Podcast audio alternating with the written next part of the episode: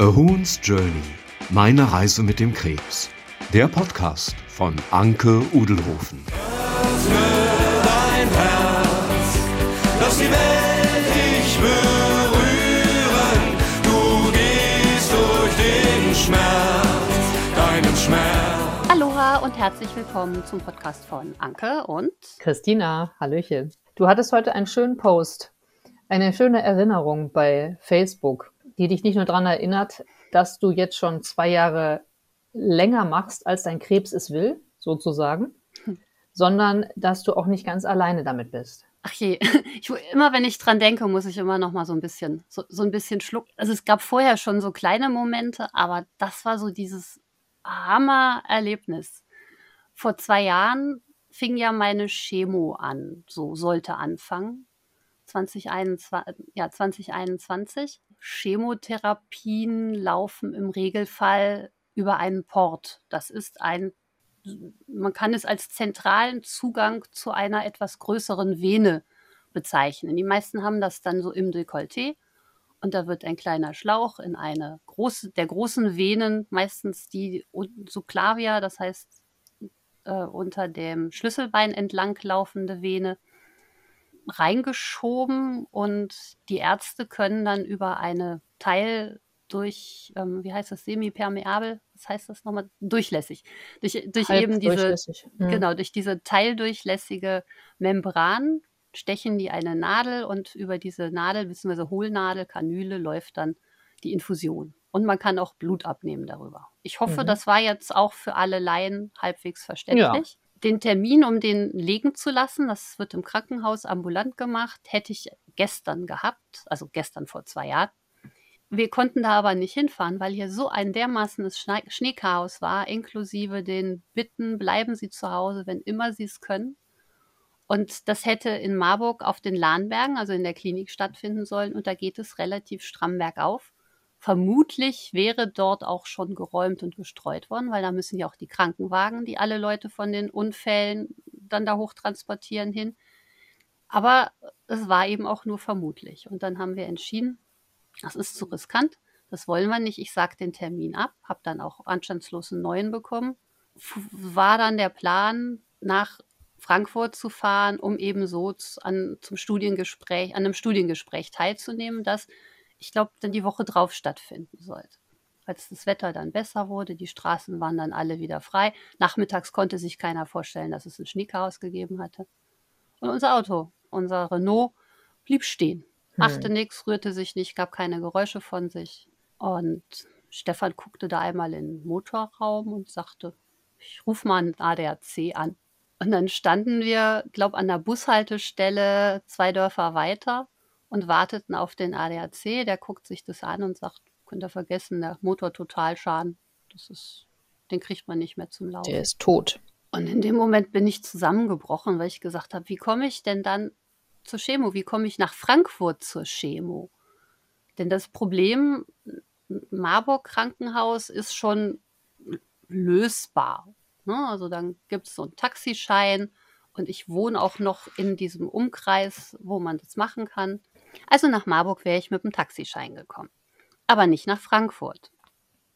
Jetzt zahlt letztlich auch derjenige, meistens ein Pharmaunternehmen, der die Studie beauftragt, Fahrtkosten. Okay. Die werden aber nur einmal im Quartal oder sogar noch später abgerechnet. Also hätten wir irgendwie nach Frankfurt kommen müssen, was mit dem Taxi oder einem Krankentransport. Also es gibt ja diese, gerade hier gibt es einige Taxiunternehmen, die auch auf Sonderfälle ausgerichtet sind, wobei ich das damals noch gar nicht gebraucht hätte. Mit Begleitung hätte ich auch gut gehen können am Stock. Auch nach der Chemo habe ich gesagt, traue ich mir das zu. Aber wir hätten so viel Geld vorlegen müssen, das wäre die Hölle gewesen. Und Zugfahren hatten wir vorher schon ausprobiert, war auch Mhm. eher nur so bedingt schick, weil meine Chemo immer gerade dann fertig war, wenn Feierabendverkehr war. Und ja. Das da hast du mir hatte erzählt ja- gehabt, ja. Genau, da hatte ja nun gerade erst die Pandemie begonnen und in einem Corona-verseuchten Zug mit immunsupprimiert, nein, das fand ich nicht so toll. Gut, und dann hatte ich dann geschrieben, wie traurig ich bin und dass das alles so schrecklich ist und ähm, dass wir einfach nicht weiter wissen. ja, Reaktion darauf war von einigen Freunden die Anfrage, ja, wie kann man euch denn helfen? Können wir irgendwie was zusammenschmeißen? Und äh, das wäre, war gestern vor zwei Jahren. Und Stefan hat sich dann mehr oder weniger zähneknirschend, weil ihm das mega unangenehm war. Weil er sagte, ich, ich, ich kann das eigentlich nicht. Ich will das, also ich kann das nicht annehmen. Das ist, mhm. wir schaffen das irgendwie auch so. Hat dann gesagt, okay, ich mache dann einen PayPal-Topf. Das ging, gab damals noch diesen PayPal-Spendentopf. Dann ging's los. Und innerhalb von 48 Stunden war da genug Geld dabei, um uns einen kleinen Corsa zu kaufen. Wahnsinn. Also um, um auch mal Zahlen zu nennen, danke an ganz viele Menschen für über zweieinhalbtausend Euro. Teilweise sogar Menschen, die wir ganz wenig kennen, die richtig viel Geld in diesen Topf geschmissen haben. Und dann auch Menschen, die ich so gut wie gar nicht kenne oder von denen ich weiß, äh, die müssen dreimal überlegen, ob sie sich jetzt ein Päckchen Kippen kaufen oder vielleicht sogar äh, die besseren Nudeln, ne? ob es dann ja. mal Barilla sein darf oder eben nicht. Und selbst von solchen Menschen waren da 2 Euro, 5 Euro, 10 Euro im Topf. Und das ist, ich kriege heute, also ich muss dann immer mal erst schlucken, weil es einfach so bewegend war. Und ich, ich, ich konnte ich konnte es gar nicht fassen, ich konnte es gar nicht begreifen. Hm. Ja, Menschen sind dann doch gut, ne? Gerade wenn man ja. sie fragt oder wenn, wenn einfach, manchmal ist einfach Not am Mann und man weiß oder an der Frau und man weiß, das muss jetzt hier weitergehen. Ne? Dann kann es einfach nicht angehen, dass jemand, der zur Chemo muss, da jetzt kein Auto hat. Ne? Finde ich immer. Solche Probleme sind lösbar. Aber was mich interessiert, ist ähm, Krebs und Geld es ist ja die eine Sache, wenn man dann nichts mehr verdient, nicht mehr arbeiten kann, dann äh, du kriegst Rente, hast du auch schon mal erzählt, mhm. aber was bleibt letztendlich? Man möchte sich ja gerade dann das Leben noch mal so schön wie möglich machen. Wie klappt das? Auch dank toller Menschen, die dann immer mal wieder uns eben nicht nur mit, mit menschlicher, herzlicher und liebevoller Zuwendung, sondern auch mit durchaus greifbarer finanzieller Zuwendung unterstützen. Ähm, können wir überhaupt Dinge jetzt tun, die mir helfen? Ja, mein, ich, ich habe ihn schon des Öfteren bemüht, Sack mit buntem Glitzer zu füllen und, und einfach schöne Dinge zu erleben. Grundsätzlich sage ich, stehen wir auf der guten Seite. Also dadurch, dass ich so anstandslos Rente bekommen habe, und das ist ja Erwerbsminderungsrente 100 Prozent. Das heißt, es ist klar, dass ich nicht mehr in irgendeiner Form Prozente noch arbeiten gehen kann. Und aufgrund von Jobs, die ich gemacht habe und entsprechend mehr Rente einbezahlt habe als bei meinem letzten, mit dem ich dann in Rente gegangen bin, habe ich einen Betrag, der ähnlich dem ist, was ich dann netto hatte, als ich aufgehört habe. Und äh, das Pflegegeld ermöglichte dann Stefan weniger zu arbeiten. Das heißt, er konnte seinen Minijob kündigen und jetzt nur noch den Hauptjob machen, um einfach mehr Zeit zu haben und, und mich zu pflegen. Was für mich ganz wichtig ist, dass ich jemanden da habe, der sich um mich kümmert und der eben kein Fremder ist. Ärgert dich das manchmal oder, oder bedauerst du es manchmal, dass du jetzt zum Beispiel in deinem Leben nicht andere Jobs hattest, dass du jetzt mehr Rente hättest? Nö. Also, das ist ja ohnehin so ein komisches Ding. Ich bedauere ja nichts. Mhm. Also, ich habe in meinem Leben ganz bestimmt einige Entscheidungen getroffen, die vielleicht zu einem anderen Weg geführt, die mit Sicherheit zu einem anderen Weg geführt hätten, die mir vielleicht, weiß ich nicht, irgendwie was Besseres in Anführungszeichen eingebracht hätten. Ich hätte auf jeden Fall Entscheidungen treffen können, die andere weniger verletzen. Das, das sind die einzigen Entscheidungen, die ich dann doch so ein bisschen bereue, dass ich durch meine Entscheidungen Menschen beeinflusst oder beeindruckt oder wie man es nennen soll, habe, auf eine Art und Weise, die sie verletzt hat. Aber mhm. alle meine Entscheidungen haben mich zu dem Menschen gemacht, der ich heute bin. Die Frau, die sagt, naja, dann sterbe ich halt. Wird schon irgendwie. Von daher bereue ich nichts. Natürlich kam jetzt in meinen Rückblicken auch immer mal wieder die Überlegung, hättest du damals dich nicht für den Job im Fünf-Sterne-Luxus-Ayurveda-Hotel entschieden, sondern für Pressearbeit bei der Rheinchemie. wäre die vielleicht sicherer gewesen, wäre die vielleicht interessanter gewesen, hätte die dir vielleicht irgendeine Karriere ermöglicht. Und dann komme ich spätestens dann, wenn es um die Jobs geht, komme ich an den Punkt, aus dem Stefan und ich uns vor drei oder vier Jahren hingesetzt haben und gemeinsam überlegt haben, ah, wie viel wollen wir arbeiten bei unserem Arbeitgeber, beim FIP. Der Vorteil da ist, man kann von Minijob über, also Gelegenheitsjob, Minijob bis hin zu Vollzeit plus Überstunden hm. dort im Prinzip so viele Stunden ableisten, wie, wie man es braucht. Und wir haben bewusst entschieden, wir arbeiten maximal 30 Stunden die Woche, um einfach mehr Zeit miteinander zu haben. Und für geilen Scheiß, den wir zusammen machen oder auch mal alleine machen. Im Bewusstsein, es ist nicht so viel Geld da. Das heißt, wenn wir irgendwelchen geilen Scheiß machen wollen, dann müssen wir auch gucken, wie wir, wie wir bei rumkommen. Aber selbst das hat der Mann hingekriegt und hat dann irgendwie eine Möglichkeit gefunden, wie er dann so auch immer ein bisschen ansparen konnte jeden Monat, um uns auch mal, naja, dann eben sowas zu leisten oder zu gönnen, wie, wie eine größere Veranstaltung oder einen kleinen Urlaub oder einen Wochenendtrip oder sowas. Das ist jetzt nicht mehr drin. Also das, das mit dem Sparen funktioniert nicht mehr. Wir geben, brauchen jetzt auch tatsächlich mehr Geld. Das wollte ich sagen, denn so eine Überlegung, ich arbeite weniger und habe dafür mehr Leben, wie es sich ja wirklich auch viele Menschen während der Corona-Zeit überlegt haben, mhm. das ist eine schöne Entscheidung, denke ich oft, wenn man gesund ist. Wenn man dann krank wird und dann gleich so heftig krank wird, so dass man Hilfe braucht, die man natürlich durch Krankenkasse und so weiter auch bezahlt bekommt, aber trotzdem, wenn man noch Dinge machen kann und machen möchte wie du, das ist ja auch einfach immer mit Geld verbunden. Leider, leider stimmt das. Ich sehe es aus meiner heutigen Sicht so, ich habe jetzt einfach den Zeitdruck, diese Dinge zu tun. Mhm. Also ich habe so sowas wie eine, wie eine, eine Deadline. Im Moment ist das für mich innerlich so ein bisschen so Richtung August, September. Also eigentlich würde ich ja gerne noch meinen 53. Geburtstag am 12. September diesen Jahres feiern. Deswegen so, so ein bisschen dieses, auch für mich die Stütze und die Hilfe, dass ich sage, und danach bin ich soweit. Danach kann ich loslassen und, und bis dahin möchte ich aber gerne einfach noch so ein paar schöne Dinge mitnehmen. Wenn die Wand, auf die ich zulaufe, irgendwo hinter Gebüsch versteckt und sonst irgendwas ist, ich die noch gar nicht so wirklich krass sehe. Ich natürlich weiß, die ist da. Im Regelfall erwischt sie einen, so wünschen wir uns das ja alle, doch eher plötzlich und auch mit nicht so einer langen Frist. Hm. Krebs und noch einige andere Erkrankungen sind halt einfach Kacke, weil, also entweder gibt es so korrekte Zahlen oder so konkrete Zahlen, dass du sie gar nicht hören willst und denkst ja. so, ja, danke, lieber Doktor, wenn du mich jetzt direkt nach Hause schickst und sofort sagst, wir können nichts machen. Also lege ich mich jetzt für zwei Wochen ins Bett oder was?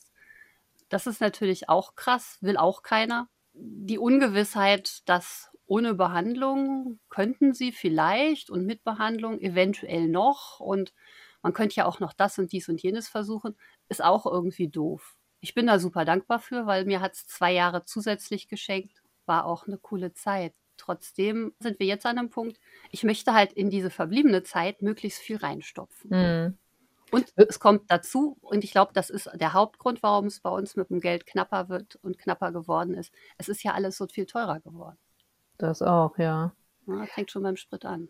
Würdest du dir selbst sozusagen zehn Jahre früher sagen, Mädel, es kann mal was Hartes kommen, eine harte Zeit, leg mal irgendwie 10.000 Euro aufs Sparbuch. Ja, Sparbuch gibt es nicht mehr. Leg mal irgendwie ein paar tausend Euro zurück. Ich hatte das.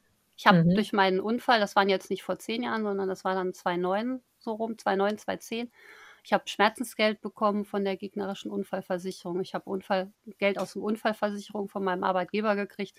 Also ich hatte auch, ich hatte Geld da. Ich hätte sogar das Haus bezahlen können. Und es wäre dann aber trotzdem nicht mir gewesen, sondern hätte dann mir und meinem Ex-Mann gehört.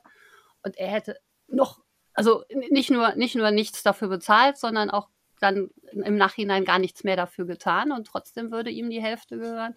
Ich habe ihm ja sogar in Teilen ausbezahlt, von dem er aber nach, im Nachhinein dann ähm, sich nicht mehr bewusst war, wie er auch nichts Schriftliches hat. Also es, es gab die Zeit. Ich habe auch Geld angelegt, also so ist es nicht. Das ist einer von zwei großen Nachteilen, wenn du jemand bist, der schon Zeit seines Lebens sehr im Hier und Jetzt verankert ist und sehr sagt, ich lebe heute.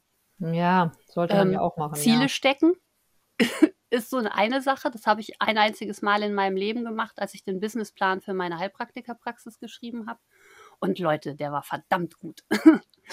ähm, und also ich, in der Theorie kann ich das. Ich bin auch so aufgewachsen. Also meine Ja. Mutter ist so jemand, die, die schafft alles, was sie übrig hat, schafft sie in ihren Drachenhort, ist offensichtlich zufrieden und glücklich, wenn sie dann auch noch an ihren Lebensmitteln sparen kann. Und ich bin jemand, der denkt oder der fühlt. Das hat mit Denken gar nichts zu tun, weil mein Gehirn ist ja nicht dumm. Das weiß ja, was es falsch macht. Aber mein Bauch und mein Herz sagen, ich möchte das jetzt aber gerne. Guck dann auf die Zahlen auf meinem Konto und sagt, ah ja, das kriege ich noch hin. Mhm. Ja, vermutlich ist eine, wie immer so ein gesunder Mittelweg wäre wahrscheinlich das Beste, ne?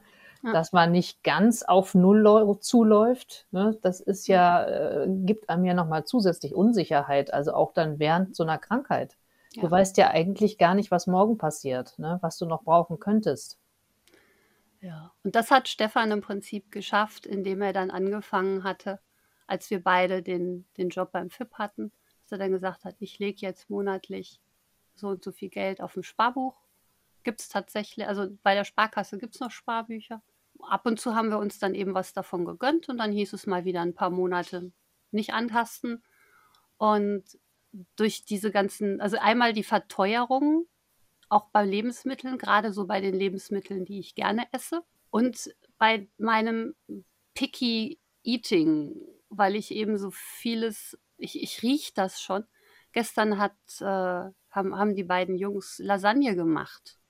Sah super aus. Ich war mir auch sicher, dass die wirklich gut schmeckt. Aber schon den Geruch beim Fertigmachen der Lasagne hat meinen Magen zugeknotet. Stattdessen habe ich dann nachher Buchstabensuppe gegessen. Das war Ach auch Mensch, ach Mensch. ja, Buchstabensuppe geht immer gut. Also Buch Buchstaben oder nee, Dinos gibt es, glaube ich, nur mit Ei, aber Buchstaben- und Zahlensuppe ist prima. Ach, da bist du ähm, aber wieder auf der günstigen Seite, ne? Das ist wohl wahr. Ich mache das aber nur, wenn ich an den Tagen dann auch äh, einen Eiweißdrink trinke. Und da sind wir jetzt wieder bei dem schwierigen Problem. Es gibt verortenbar von den Krankenkassen keine hochkalorische Trinknahrung mit einem hohen Anteil an Eiweiß, die vegan ist. Und das war für mich eine sehr harte und sehr schwierige Entscheidung, ob ich sage, ja, mhm, will ich nicht, aber mir, ich, mir steht auch dieses Gefühl, also so dieses, dieses, ich trinke da jetzt Molke oder Milch, ist mir widerlich. Und solange mir das widerlich ist, also wenn ich, Milch macht ja so ein bisschen Schleim im Mund auch. Allein wenn ich mir das vorstelle, geht das nicht. Dazu kommt eben die Überlegung, vielleicht hat es ja einfach auch gemacht, dass meine Leber deswegen bis jetzt durchgehalten Hm. hat, weil die ja im Moment noch recht wacker kämpft, im Gegensatz zu meiner Lunge. Ist auch so eine Frage, wie lange, wenn man auf den Tod zurennt, wie lange hält man seine Grundsätze aufrecht? Ja, das ist wohl wahr. Und im Moment überwiegt es noch. Also es waren auch so, so Situationen jetzt in letzter Zeit, wo ich dachte, oh, es wäre so super easy. Jetzt hätte ich voll Bock auf ein Rührei. Und dann stelle ich mir vor, dass ich dieses Ei aufschlage und dann guckt mich so ein, so ein, so ein gepeinigtes Huhn an und dann ist es rum. Dann kann ich's nicht, kriege ich es nicht mehr durch den Hals. Also wenn der Moment kommt, an dem das anders ist, kann ich mir vorstellen, dass ich dann jetzt doch was ändere. Aber das muss mir mein Körper sagen. Hm, Oder Käse, also irgendwas, das muss aus Käse, mir innen kommen. Käse. Ja. Noch, also riechen tut er gut, die Vorstellung, dann wirklich den letzten Schritt zu machen und ihn mir einpacken zu lassen an der Käsetheke, geht noch nicht. Hm. Ja, das sagen ja viele Menschen wahrscheinlich, die sich vorstellen, ach, wenn ich morgen tot bin, trinke ich heute nur Champagner und esse Kuchen, ne? So ungefähr. Wäre wär nicht mein Ding, weil Champagner mochte ich noch nie, aber es ist auch so, dass ich gesagt habe, ne, wenn ich jetzt wüsste, morgen ist es soweit oder ich fühle mich so, ne, Mhm. ich fühle mich so, glaube ich, da fühle ich mich so scheiße, das ist das Letzte, woran ich denke, essen. Ich, ich höre bewusst in mich, wir waren auf einem Punkkonzert, nun trinkt Stefan kein Alkohol, äh, was es jetzt für mich nicht irgendwie schwierig macht zu verzichten, aber es ist für ihn vollkommen okay, wenn ich ein Bier trinken wollte. Er Mhm. holt mir das auch, er macht mir das auf. Ähm, und ich habe dann auch mal so in mich gehorcht, dann habe ich auf die Etiketten geguckt und dachte, in Düsseldorf Bier, nee, lass mal. ähm, dazu sei gesagt, ich, ich trinke jetzt auch nicht so gerne Kölsch, obwohl ich aus der Kante ja eher komme. Aber es war so ein, nee, will ich nicht. Also ich, ich prüfe auch immer wieder und höre in mich. Hilft's was, wenn ich was ändere. Aber tut's nicht, weil es wäre finanziell unter Umständen einfacher. Stattdessen kaufen wir halt jetzt hochkalorische, hocheiweißhaltige Proteindrinks von Y-Food, die sehr lecker schmecken und die mir auf einen Schlag 500 Kalorien liefern. Okay. Und das ist dann schon mal was, wenn ich denke, dass ich nur rumliege, nichts tue, Eiweißanteil von 27 Gramm auch ganz gut sind, dass, dass das dann passt. Aber was? Es kostet halt Geld. 4 Euro die Flasche, glaube ich, oder 5. Ja. Was für kulinarische Gelüste hast du sonst noch, die du dir gerne leisten könnten, leisten können würdest? Im Moment verfolgt mich seit fast zwei Wochen diese enorme Lust auf gebratene Nudeln mit Gemüse. Wisst ihr, so eigentlich so dieses, dieses billigste Essen vom China-Imbiss. Ja. Jetzt ist das immer da so ein bisschen schwierig. Aus, was besteht die Soße? Und aus, also die Mie-Nudeln bin ich mir relativ sicher, dass das meistens äh, Nudeln aus Weizen und Reis sind, also dass das keine Eiernudeln sind. Aber wir kommen nirgendwo hin. Also selbst in den Großstädten, wo wir waren, in, in Düsseldorf alles voller japanischer Imbisse natürlich. Aber nichts anderes. Sushi habe ich eine Zeit lang super gern gegessen. Also ich habe mir zwischendurch immer selber Sushi gemacht, weil ich bin da auch ein bisschen einseitig. Am liebsten Maki-Rollen, also Nori-Blatt, Reis und äh, in meinem Fall Avocado. Vielleicht auch mal eine Gurke, aber diesen ganzen anderen Sachen so im, in der Maki-Rolle muss nicht unbedingt sein. Und entweder war die Avocado schlecht oder ich hatte einen ganz, ganz miesen Tag. Ich hatte mir die übliche Menge, die meistens also für einen ganzen Tag reicht, gemacht und steckt die erste in den Mund. Und es hatte vorher schon so vieles beim Rollen nicht geklappt. Und ich habe Blödsinn gemacht, weil ich nicht konzentriert war. Also die, die Alge falsch rum, der Reis zu warm. Also so richtig dumme Fehler. Steckt die erste in den Mund und ich hätte sie beinahe wieder. Also sie war noch nicht ganz unten, deswegen konnte ich sie noch ausspucken. Mhm. Ich konnte es nicht essen. Und daraufhin bin ich jetzt, habe ich seitdem habe ich kein Sushi mehr gegessen, weil es mir so widerlich war. Also passiert dann auch, dass ich was, was ich, wo ich meine Seele für verkauft hätte, auf einmal nicht mehr mag. Und das hat aber, meinst du, körperlich zu tun? Vermute ich. Also vielleicht auch eine Mischung aus körperlich und psychisch, weil das ist ja meistens so, wenn einem von einem Essen mal ganz fürchterlich schlecht geworden ist, aus welchem Grund auch immer.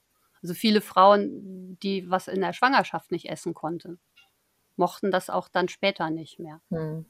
Ja, aber ansonsten, ich esse immer noch gerne, zumindest theoretisch. Ich habe genügend Wissen, glaube ich mal, um das irgendwie so ein bisschen im, im Griff zu haben, dass es nicht zu weit runterfällt, dass ich dann gucke, wie ich dann am nächsten Tag mal auffülle, dass ich dann auch bewusst auf eiweißhaltige Sachen zurückgreife und versuche zumindest meinen Körper so gut und so lange wie es geht am Leben zu erhalten. A Hoon's Journey meine Reise mit dem Krebs. Der Podcast von Anke Udelhofen.